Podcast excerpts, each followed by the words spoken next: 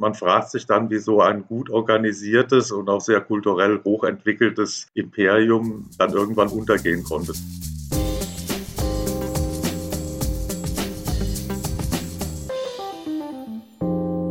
Hallo und herzlich willkommen zu einer neuen Folge von Denkanstoß Demokratie, dem Podcast der Landeszentrale für politische Bildung Rheinland-Pfalz. In dieser Folge geht es um die Ausstellung Der Untergang des Römischen Reichs in Trier. Und genauer gesagt, wie entsteht eigentlich so eine Ausstellung? Was hat es mit dem Römischen Reich und dessen Untergang auf sich? Und welche Rolle spielt das auch heute noch? Ich bin Lia und ich freue mich, den heutigen Gast begrüßen zu dürfen, Herr Dr. Markus Reuter. Er ist Direktor des Rheinischen Landesmuseums in Trier, studierte ursprünglich Archäologie, ist jedoch jetzt seit 2012 hier in Trier zuständig für das Landesmuseum, aber auch für andere Römerbauten, wie zum Beispiel die Porta Nigra, die ja vielleicht die einen oder anderen von euch auch kennen. Herr Reuter, was ist denn Ihre Rolle in der Ausstellung? Ich bin der Ideengeber der Ausstellung. Ich habe die Gesamtleitung der Ausstellung gehabt. Äh, neben mir gibt es eine Projektleiterin und dann gibt es Kuratoren, die sich dann quasi um das Tagesgeschäft einer Ausstellung kümmern, die die Leihanfragen vorbereiten, äh, die die Objekte recherchieren und auswählen. Also es ist ein sehr großes Team, was äh, da dahinter steht oder auch mitarbeitet. Ähm, ganz am Ende einer Ausstellung, wenn die dann eröffnet wird, machen wir auch immer eine große Tafel, wer alles mitgearbeitet hat. Und da stehen über 100 Namen drauf. Also, also ein Projekt. Es dauert nicht so sehr lange in der Vorbereitung. Von der Idee bis zur Eröffnung sind das etwa vier Jahre. Und wie gesagt, es sind über 100 Leute, die dann letztlich an so einem Projekt in ganz unterschiedlichen Bereichen mitarbeiten. Die Kuratoren sind ein Teil davon, aber äh, es ist nicht der einzige. Ähm, ich muss dazu sagen, ich bin ja auch Direktor des Landesmuseums und auch für die Römerbauten zuständig. Das normale Tagesgeschäft läuft auch während einer Landesausstellung weiter, auch während der Ausstellungsvorbereitung. Das heißt, ich kann mich nicht den ganzen Tag nur um das Thema Landesausstellung kümmern. Es sind sehr viele andere Themen, die auch bei mir auf dem Schreibtisch landen. Aber jetzt aktuell sind es natürlich immer wieder Sonderführungen für besondere Gäste, die äh, ja, eben Führungen wollen, die Informationen wollen. Ähm, es sind manchmal auch ungewöhnliche Anfragen, die bei uns landen, ähm, die beantwortet werden müssen. Es sind Presseanfragen oder eben auch das Gespräch, was wir jetzt gerade führen. Auch das gehört äh, quasi zur Betreuung einer Landesausstellung dazu. Mhm. Und äh, was war da so Ihr Werdegang? Also wie sind Sie quasi jetzt in diese Position gekommen? Was haben Sie auch studiert vielleicht? Ich muss sagen, dass ich schon als kleiner Junge sehr früh von den Römern begeistert gewesen bin und mhm. äh, ich auch sehr früh festgestellt habe, dass man römische Archäologie studieren kann. Das habe ich dann auch gemacht nach dem Abitur. Und eigentlich wollte ich damals eher in den Bereich Forschung oder in die Bodendenkmalpflege gehen. Also Museum stand noch gar nicht so auf meinem Lebensplan. Mhm. Und ich bin dann mehr oder weniger zufällig äh, 2002 dann in die Museumssparte gerutscht das war, wie gesagt, gar nicht geplant und habe dann festgestellt, das ist ja ein total spannender Bereich. Ich habe äh, ab 2002 eine Landesausstellung in Baden-Württemberg vorbereitet, die hieß Imperium Romanum, Roms Provinzen an Neckar, Rhein und Donau. Ja, und dann bin ich irgendwie im Museumsbereich hängen geblieben, weil ich das total spannend fand. War dann eine Zeit lang in Xanten am Niederrhein, genau genommen sieben Jahre ja, und seit 2012 bin ich jetzt äh, Direktor hier am Rheinischen Landesmuseum Trier und ich muss sagen, ähm, dass ich so eher zufällig dann in die Museumssparte gerutscht bin, das war eigentlich so der Glücksfall meines Lebens. Also ich würde heute gar nicht wieder aus dem Museumsbereich weg wollen. Ja, das kann ich mir vorstellen. Ähm, also alles so rund um Museen, ich glaube, da haben viele gar nicht so viele, so eine große Ahnung, was da eigentlich so dahinter steckt. Und Sie haben ja eben schon gesagt, dass man oder dass für die Ausstellung jetzt etwa so vier Jahre auch in der Vorbereitung gebraucht hat. Mhm. Wie sieht denn so eine Vorbereitung aus? Was für Schritte brauchst du denn da von der Planung hin bis zur fertigen Ausstellung? Ja, zunächst mal braucht man ein, gutes Thema. Und ja, was ist ein gutes Thema? Das ist ein Thema, was ähm, auch überregional Leute interessiert. Also es sollte kein lokalgeschichtliches Thema sein. Es sollte ein Thema sein, das möglichst noch nie äh, präsentiert worden ist oder schon seit Jahrzehnten nicht mehr äh, präsentiert wurde. Es sollte schon einen gewissen Bezug äh, ja, zu dem Ausstellungsort haben. Und dann brauchen Sie natürlich gute Exponate. Und mit guten Exponaten meine ich jetzt nicht nur Gold, Silber oder tolle Statuen, sondern es müssen Exponate sein, die möglichst noch nie gezeigt worden sind, die neu entdeckt worden sind, die äh, vor allem interessante Geschichten erzählen. Und es müssen auch Exponate sein, von denen Sie im Vorfeld sich einigermaßen sicher sind, dass Sie die auch ausgeliehen bekommen. Und ähm, allein diese, diese Vorabrecherchen auf ein gutes Thema, auch das beschäftigt mich eigentlich vor diesen vier Jahren schon. Da ist man immer am Gucken, was könnte mal irgendwann ein tolles Thema werden. Ja, und dann beginnt so etwa vier Jahre vor der Ausstellung dann die eigentliche Arbeit, wenn man so das Thema gefunden hat. Dann geht es wirklich an die Exponatrecherche. Man muss dann genau gucken, wie groß sind die Objekte, was haben die, welche haben die Inventarnummer, haben die und, und, und. Ähm, es muss dann irgendwann ein Raumbuch geschrieben werden. Wir haben insgesamt 1000 Quadratmeter Ausstellungsfläche im Rheinischen Landesmuseum. Es sind insgesamt 14 Räume und dann macht man sich Gedanken, wie könnte in den 14 Räumen, welche Themen könnten da bespielt werden, dass das eine logische Abfolge ist, welche Exponate könnten in dem und in jenem Raum sein.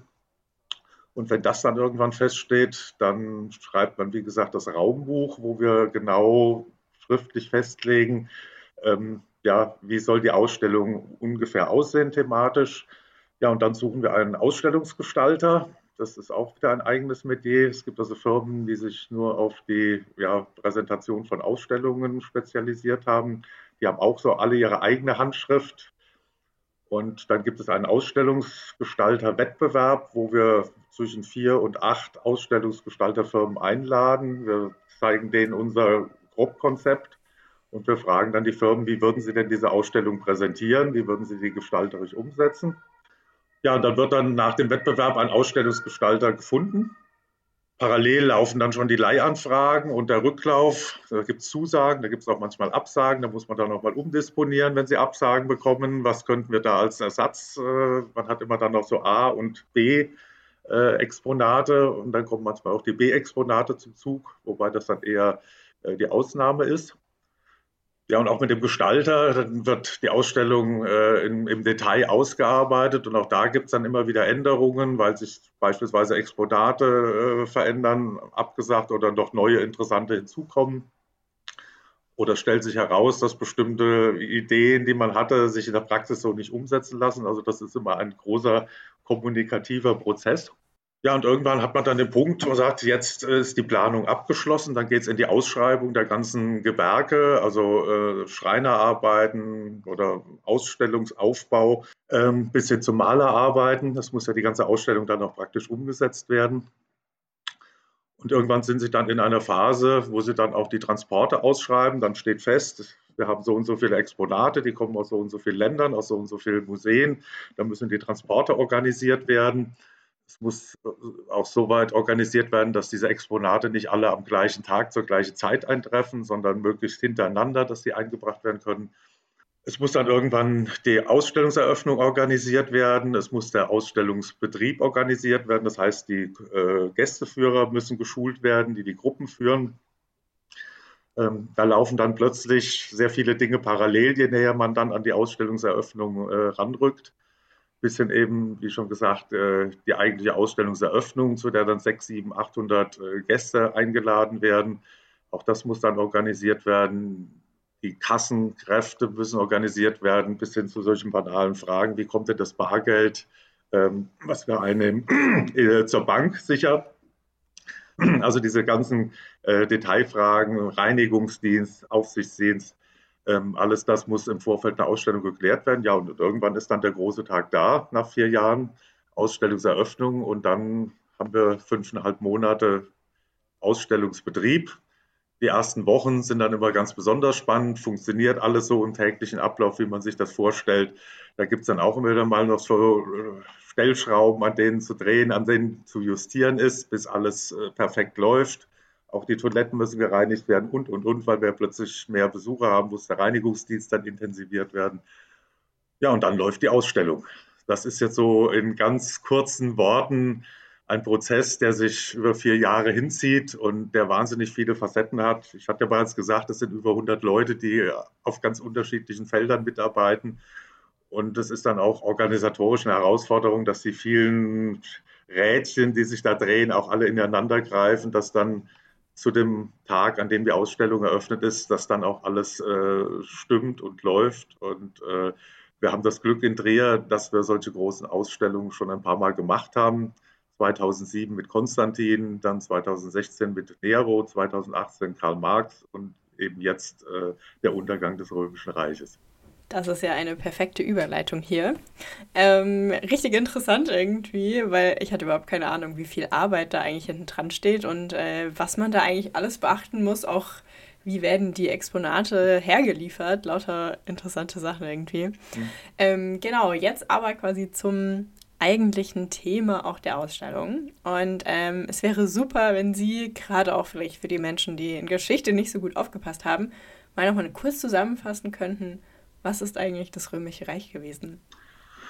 Ja, das Römische Reich war eines der mächtigsten Staatengebilde, ja nicht nur der Antike, sondern eigentlich überhaupt der Weltgeschichte. Die Römer haben gerade so ab zweiten ab dem zweiten Jahrhundert vor Christus äh, quasi den gesamten Mittelmeerraum erobert. Und sie waren dann ab Kaiser Augustus, also ab der Zeitenwende, also ab Christi Geburt, ähm, im gesamten Mittelmeerraum und im gesamten Mitteleuropa präsent. Das Römische Reich erstreckte sich von Britannien ja, über Spanien, Portugal, Frankreich, Deutschland, Schweiz, Österreich, Italien, runter Griechenland, Türkei und dann eigentlich den gesamten Mittelmeerraum, also Nordafrika war komplett äh, römisch, dann der Nahe Osten, Syrien, Jordanien, Ägypten. Also ein unglaublich großes Reich, das dann bis ins vierte Jahrhundert nach Christus äh, relativ stabil war, das ein einheitliches Münzwesen hatte, ein einheitliches Gewichtswesen, also Gewichtseinheiten, Maßeinheiten, also das, was wir heute in der EU erleben mit dem Euro, das war eigentlich im Römischen Reich geografisch noch sehr, sehr viel größer ausgebreitet. Die Römer waren es dann noch wirklich voraus. Und dieses große römische Reich hat quasi ein halbes Jahrtausend lang in dieser Form, geografischen Form, wie ich sie gerade beschrieben habe, äh, existiert oder hat bestanden. Und das ist für mich allein schon deshalb sehr bemerkenswert, weil die Römer es geschafft haben, dieses Reich so lange zu regieren, ohne dass man Telefon hatte, ohne dass man Faxgerät hatte, ohne Internet und mit einem relativ kleinen Beamtenstab und auch an, wenn man das auf heutige Maßstäbe überträgt, eigentlich auch mit einem relativ kleinen Anteil an Soldaten. Und äh, das ist vielleicht das Faszinierende, was das Römische Reich ausmacht. Und man fragt sich dann, wie so ein gut organisiertes und auch sehr kulturell hochentwickeltes Imperium dann irgendwann untergehen konnte. Das ist, glaube ich, so eine der spannendsten Fragen der Weltgeschichte. Mhm.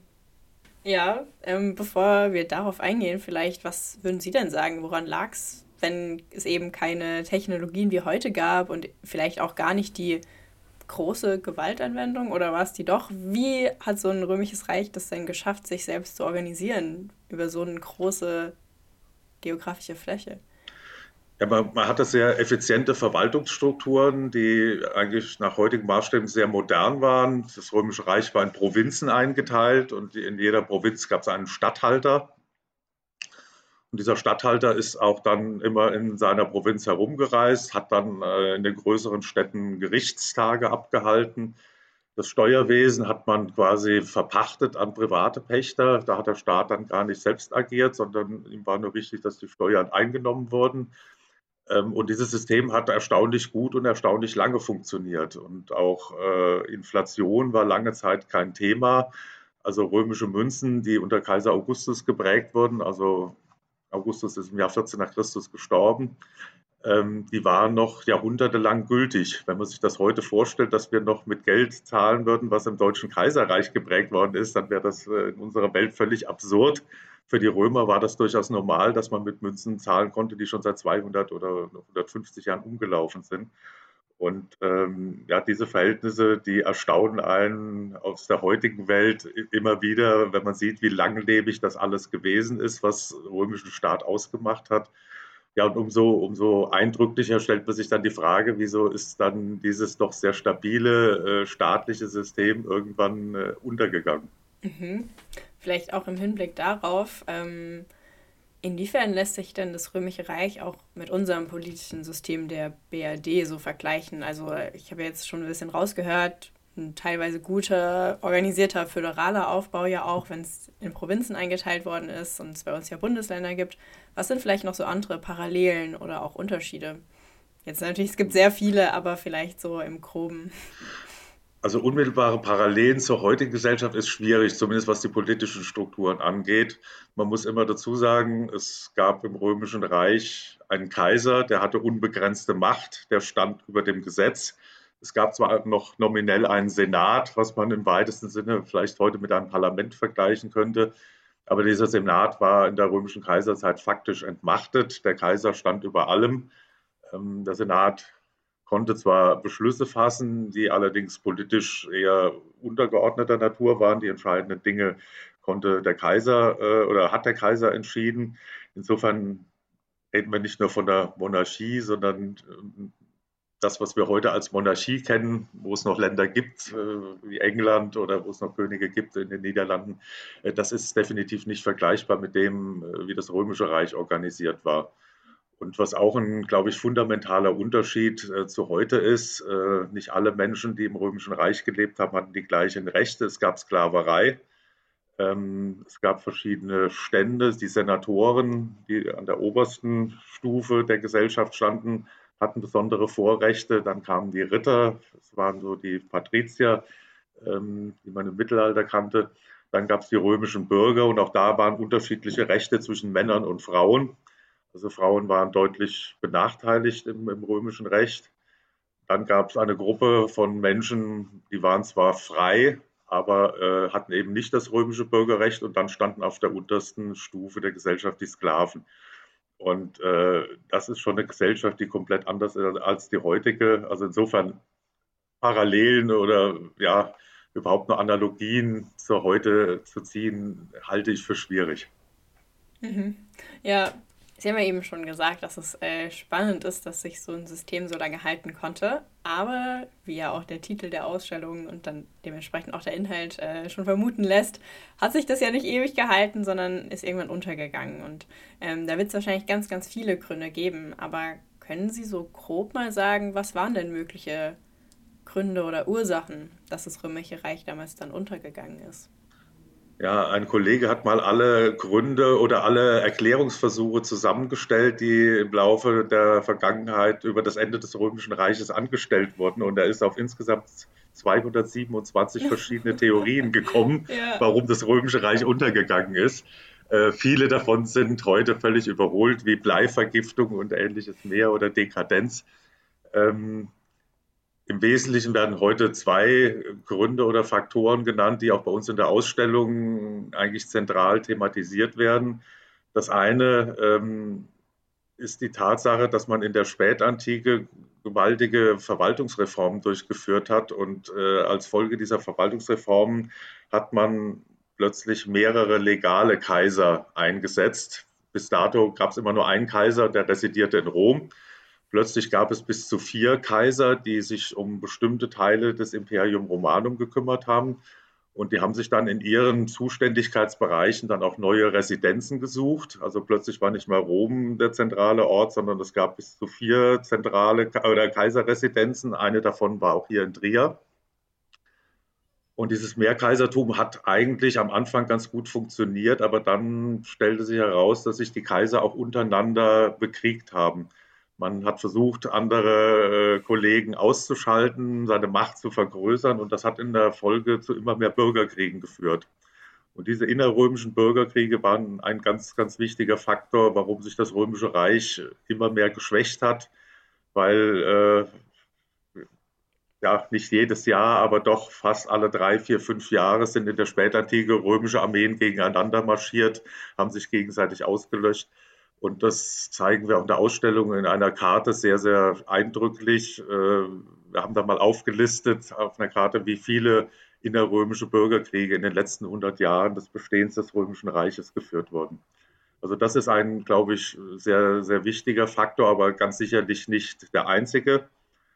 Und dann wird immer wieder, und jetzt benutze ich wirklich Anführungszeichen, äh, der Begriff Völkerwanderung äh, ins Feld geführt Das ist ein Begriff, mit dem die heutige Wissenschaft ganz große Probleme hat, denn die Gruppen, die außerhalb des Römischen Reiches leben und die dann in das Römische Reich kommen, manchmal friedlich, manchmal kriegerisch, das waren keine kompletten Völker, sondern wir würden heute eher sagen, ja, Interessensgemeinschaften, die sich für kürzere oder längere Zeiträume zusammengeschlossen haben die teilweise als Söldner in der römischen Armee anheuern, die teilweise als Händler kommen, teilweise als Siedler, um sich in brachliegenden Gegenden des römischen Reiches anzusiedeln, die aber auch als Feinde kommen, plündernd in das römische Reich einfallen. Und äh, wenn wir heute von Völkerwanderung sprechen, dann fallen immer so Begriffe wie die Goten, die Alamannen, die Franken, die Awaren, die Hunnen. Das sind Namen, die die Römer diesen Interessensgemeinschaften, die da ins Römische Reich kommen, gegeben haben. Wie sich diese Leute selbst genannt haben, wissen wir gar nicht, denn die haben gar nichts Schriftliches hinterlassen. Das Einzige, was wir wissen, es waren keine kompletten Völker, die da gewandert sind, sondern immer wieder sich auflösende, neu formierende Gruppen. Und diese ja, Interessensgemeinschaften, nenne ich es mal, die haben auch einen ganz wesentlichen Anteil am Untergang des Römischen Reiches wir haben gerade da in dieser Spätzeit sehr viele Plünderungshorizonte, also Hortfunde, die vergraben wurden von den Römern und nicht mehr geborgen wurden, weil die Besitzer getötet wurden oder als Sklaven verschleppt wurden. Ähm, es war eine sehr, sehr unsichere Zeit und diese Gruppen haben da auch ihren Anteil dran. Aber das Bild einer Völkerwanderung, wie es in den Schulbüchern lange Zeit zu sehen war, mit Pfeilen, wo die Goten wandern, die Franken wandern, ähm, das ist so nicht mehr auf äh, oder nicht mehr haltbar. Ähm, die ganze Sache ist wohl sehr, sehr viel komplizierter geworden und das versuchen wir in der Ausstellung auch so ein bisschen rüberzubringen. Mhm. Ja, okay, das ist auf jeden Fall sehr interessant. Ähm, was würden Sie, würden Sie sagen, so inwiefern oder wodurch bekommt man auch die Sicherheit, so welche der Theorien und Überlegungen quasi stimmt. Also gerade wenn Sie sagen, da gab es teilweise über 200 Vermutungen, woran es gelegen haben könnte. Also durch was kann man sich denn so sicher sein, dass das quasi die, die richtigen Ansätze sind? Ist das dann wirklich nur auf Grundlage von dem, was man quasi an Materialien findet aus der Zeit, an Schriftstücken oder äh, wie kommt es quasi, dass sich zwei Theorien da so herauskristallisiert haben? Also diese beiden Theorien, die sind eigentlich schon seit langem so die Favoriten unter diesen vielen, vielen Theorien. Und äh, wir haben relativ viele Schriftquellen über diese innerrömischen Konflikte, die wir in der Ausstellung erstmals komplett ausgewertet haben, beziehungsweise ein ehemaliger Kollege von uns hat das zwei Jahre lang gemacht. Alle Schriftquellen der Spätantike durchgesehen nach innerrömischen Konflikten oder überhaupt nach Konflikten und wenn man diese Karte sieht, dann ist man wirklich erstaunt, dass das Römische Reich diese vielen Konflikte überhaupt so lange ausgehalten hat. Ist fast jedes zweite oder dritte Jahr findet irgendwo im Römischen Reich Krieg statt. Mal gegen auswärtige Gruppen, mal gegen interne. Also das, denke ich, ist ein Faktor, der auch schon sehr früh in der Forschung erkannt worden ist. Diese Konflikte sowohl nach innen als auch nach außen, das ist einer der Hauptfaktoren. Das ist, glaube ich, denke ich, auch unstrittig. Ansonsten hat natürlich jede Zeit ihre eigene Sicht auf den Untergang des Römischen Reiches. Äh, Im 19. Jahrhundert war die Dekadenztheorie äh, schwer angesagt. Da hat man natürlich auch so ein bisschen, gerade in Frankreich, wo das äh, stark diskutiert wurde, auch so ein bisschen den Zeitgeist der Oberschicht in Paris kritisiert. Jetzt aktuell ist in der Untergangsforschung das Thema Klima, Klimawandel äh, ganz stark äh, in der Diskussion wo man dann auch merkt, unsere aktuellen Probleme versucht man dann auch mit dem Untergang des Römischen Reiches in Verbindung zu bringen. Ähm, wobei ich persönlich glaube, dass der Klimawandel, den es zu dieser Zeit auch gegeben hat, als das Römische Reich unterging, dass das ganz sicher nicht der Hauptfaktor gewesen ist. Da sind sich auch mittlerweile die meisten Zeitgenossen einig. Da spielt immer auch so ein bisschen der Zeitgeist mit rein. Und ähm, insofern wird es keine endgültigen Antworten auf, das, auf die Frage geben, warum das Römische Reich untergegangen ist. Ähm, unsere Nachfahren werden mit Sicherheit in 100, 200 oder in 500 Jahren genauso darüber rätseln und diskutieren, wie wir das heute tun. Genauso wie es die Menschen schon vor 500 Jahren getan haben und sich Gedanken gemacht haben, wie konnte denn so eine ein so hochentwickeltes und ja, kulturell und militärisch überlegenes Staatengebilde untergehen. Also eine spannende Frage, die wird es, glaube ich, auch für immer bleiben. Ja, Gerade bei dem zweiten Aspekt oder der zweiten Ursache, dem, ich sage es jetzt auch mal in Anführungszeichen, Völkerwanderung oder kann man von Migration auch sprechen? Ich weiß nicht, inwiefern würden Sie das denn vielleicht auch, inwiefern hat das auch Parallelen zu dem Migrationsthema heute? Äh, Migration hat es definitiv gegeben und zwar in auch in einem größeren Umfang. Insofern gibt es da schon Parallelen zu heute auch wenn ich äh, davor warnen möchte, jetzt wirklich eins zu eins Analogien zu den heutigen Verhältnissen zu ziehen.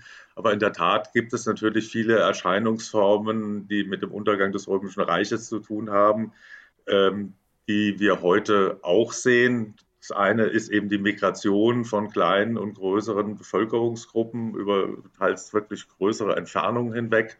Das sind aber auch äh, Erscheinungsformen wie religiöse Konflikte, wie Überbürokratisierung, wie ein gewisser Separatismus von einzelnen geografischen Regionen. Ich sage nur Brexit. Ähm, auch da kennen wir in der Spätantike Bereiche, die sich äh, oder geografische Bereiche, die sich über längere oder kürzere Zeit vom Römischen Reich abspalten und dann quasi eine autonome Verwaltung haben. Ähm, also da findet man schon eine ganze Reihe von ähnlichen Phänomenen, wie wir sie auch heute kennen. Aber man darf nicht den Fehler machen, äh, Geschichte eins zu eins äh, auf unsere heutigen Verhältnisse zu übertragen. Das wäre, glaube ich, ein bisschen zu einfach. Aber klar ist es spannend zu gucken, welche Faktoren waren damals äh, mitbestimmend, als das Römische Reich unterging. Was haben wir heute? Aber man sollte jetzt nicht äh, daraus jetzt den Schluss ziehen, oh Gott, äh, jetzt geht Mitteleuropa in den nächsten 50 Jahren unter, weil wir die eine oder andere, äh, das eine oder andere Phänomen, was damals äh, zu beobachten war, äh, das, ja, weil es das hier heute auch gibt. Also ich glaube, da würde man sich ein bisschen zu leicht machen. Ja, das machen es leider auch manche. Also gerade so aus dem rechten Spektrum hört man ja immer wieder so das Narrativ, im Römischen Reich gab es Völkerwanderungen und das hat zu dessen Untergang geführt. Und die probieren eben auch so die Parallele teilweise zu ziehen, so dass durch mhm. hohe Migration in der heutigen Zeit das eben auch so zum Untergang äh, von Deutschland ja. führen könnte. Und äh, was würden Sie denn zu so einer Aussage sagen? Also wenn Ihnen da jemand begegnet und hält Ihnen das vor, wie würden Sie darauf reagieren? Ähm, die Römer haben aus dieser Migration, die es zweifellos gegeben hat, äh, haben aus dieser Migration oder von dieser Migration äh, lange Zeit in hohem Maße profitiert. Es gab gerade in der Spätantike einen rapiden Bevölkerungsrückgang äh, im Römischen Reich und äh, nicht wenige Regionen waren, ich will nicht sagen komplett entvölkert, aber es gab, das können wir auch archäologisch nachweisen, äh, große Agrarbereiche, die brach liegen, wo die Äcker nicht mehr bewirtschaftet wurden. Da gab es dann auch von Seiten des Staates Gesetze, die dann Anreize geschaffen haben, diese Äcker wieder zu bewirtschaften. Und man hat von römischer Seite sehr, sehr häufig Migranten von jenseits der Grenze ganz bewusst in das Römische Reich geholt und angesiedelt. Das waren dann nicht nur Personen, die dann wieder Getreide produziert haben für das Heer oder für die Städte, sondern es waren natürlich auch noch Leute, die Steuern gezahlt haben. Und äh, da sind die Römer sehr, sehr pragmatisch vorgegangen und das hat auch sehr, sehr oft und an sehr, sehr vielen Stellen des Römischen Reiches sehr, sehr gut funktioniert. Und es waren nicht nur Bauern, man hat auch, äh, wie gesagt, gerade germanische äh, Stammesangehörige angeworben, die dann auch in der römischen Armee gedient haben, die dort erstaunliche Karrieren hingelegt haben. Gerade in der Spätantike sind die wichtigsten Heermeister, das sind so quasi die Generalstabschefs der römischen Armee, das waren in der Spätantike fast durchgängig äh, Germanen, die von außerhalb gekommen sind und aufgrund persönlicher Tüchtigkeit da äh, sehr schnell einflussreiche äh, Stellen eingenommen haben. Also die Integration hat bei der Migration auch eine ganz wichtige Rolle gespielt und da hat Rom auch definitiv von profitiert. Ja, da kann, können wir uns ja vielleicht an der einen oder anderen Stelle auch, äh, wie wir darüber reden, ja was abschauen. Ähm, Gerade dieses Positive dann äh, hervorheben. Äh, zu guter Letzt würde ich Sie gerne noch fragen, warum die Ausstellung oder vielleicht auch dieses Thema für uns heute noch relevant ist. Vielleicht auch ein Hinblick, warum es interessant sein könnte, sich die Ausstellung anzuschauen.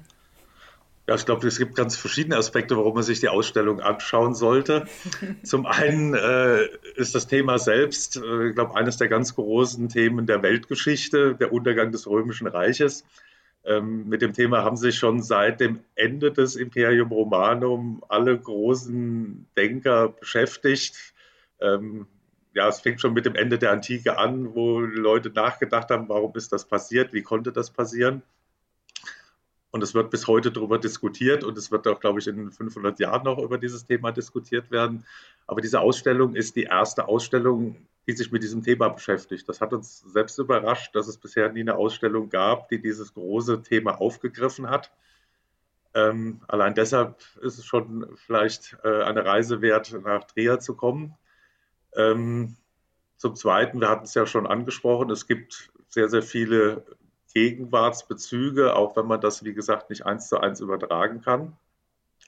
Ähm, zum Dritten äh, muss ich sagen, wir haben eine sehr, sehr interessante Ausstellungsgestaltung und wir haben sehr, sehr interessante Exponate aus über 20 verschiedenen Ländern von 80 verschiedenen Leihgebern. Ähm, es ist eine Landesausstellung, die an drei Standorten stattfindet. Also es ist nicht nur im Rheinischen Landesmuseum, sondern auch im Dommuseum und im Stadtmuseum. Und das ist auch eine in Deutschland einzigartige Kooperation, dass sich drei Häuser einem Thema widmen. Also man kriegt sehr, sehr viel hier geboten in Trier. Und ähm, die Ausstellung selbst sind von der Gestaltung her, von ihren Exponaten her, glaube ich, wirklich haben internationales Niveau. Ich, so, ich denke, das kann man wirklich sagen. Und die, der bisherige Besucherzuspruch und der ist wirklich großartig. Wir haben hier allein im Landesmuseum jeden Tag zwischen 600 und 1000 Besuchern. Da sind wir wirklich hier bundesweit mit absolut an der Spitze. Das zeigt, dass wir hier offenbar ein Thema gewählt haben und aber auch mit Exponaten und mit der Ausstellungsgestaltung, dass die Leute anspricht. Und auch die Einträge im Gästebuch sind durchweg positiv bis euphorisch. Und insofern kann ich eigentlich nur jedem raten, sich die Ausstellung, die noch bis zum 27. November zu sehen sein wird, anzuschauen. Äh, denn die Stücke, die hier zu sehen sind, die wird man, glaube ich, in der Zusammenstellung, ich glaube, in den nächsten zwei, drei, vier Jahrzehnten so hier in Mitteleuropa nicht mehr sehen. Und äh, das macht die Ausstellung, glaube ich, wirklich einen Besuch wert. Vielen Dank, Herr Reuter, für dieses Interview und für die interessanten Einblicke, die Sie gegeben haben. Ich habe Ihnen zu danken. Zum Abschluss dieser Folge möchte ich zuerst noch mal kurz die Informationen zur Ausstellung zusammenfassen. Einiges wurde schon gesagt, aber hier ist es jetzt noch mal kompakt zusammen. Äh, die Ausstellung Der Untergang des Römischen Reichs findet bzw. fand vom 25. Juni bis zum 27. November diesen Jahres statt im Rheinischen Landesmuseum, dem Museum am Dom und dem Stadtmuseum in Trier. Und du kannst ein Kombi-Ticket, also für alle drei Museen, für 22 bzw. ermäßigt 19 Euro erhalten oder auch einen Besuch in nur einem der Museen machen für zwischen 8 und 10 Euro und ermäßigt ist das nochmal ein bisschen günstiger. Am Ende jeder Folge gibt es ja auch nochmal ein paar Veranstaltungstipps der Landeszentrale und das Thema Migration ist auch gerade Themenschwerpunkt. Und dafür möchte ich dir einmal die Podiumsdiskussion Was bewegt uns? Mobilität und Migration in der Antike und heute am 28.10. empfehlen. Die findet um 18 Uhr eben auch in Trier im Landesmuseum statt. Zudem gibt es auch noch eine Online-Veranstaltung im November, die heißt Das römische Erbe unter der unteren Donau zwischen Forschung und geschichtspolitischer Instrumentalisierung. Die ist dann am 8.11. um 18.15 Uhr online und diese sowie weitere Veranstaltungen zu diesem Thema, aber auch zu anderen Themen findest du im Veranstaltungskalender der Landeszentrale für politische Bildung Rheinland-Pfalz. Zu guter Letzt möchte ich mich noch verabschieden. Das hier wird nämlich vorerst meine letzte Folge sein. Ich werde jetzt nämlich äh, über Erasmus ein Auslandssemester im Rahmen meines Studiums in Finnland machen. Und äh, dafür wird jetzt Benjamin von jetzt an die Moderation der neuen Folgen übernehmen. Es hat mir sehr viel Spaß gemacht. Ich habe mit ganz vielen tollen Gästinnen und Gästen sprechen können und kann dir auf jeden Fall empfehlen, auch nochmal in die ein oder andere ältere Folge reinzuhören. Und damit verabschiede ich mich und sage bis zur nächsten Folge bei Denkanstoß Demokratie.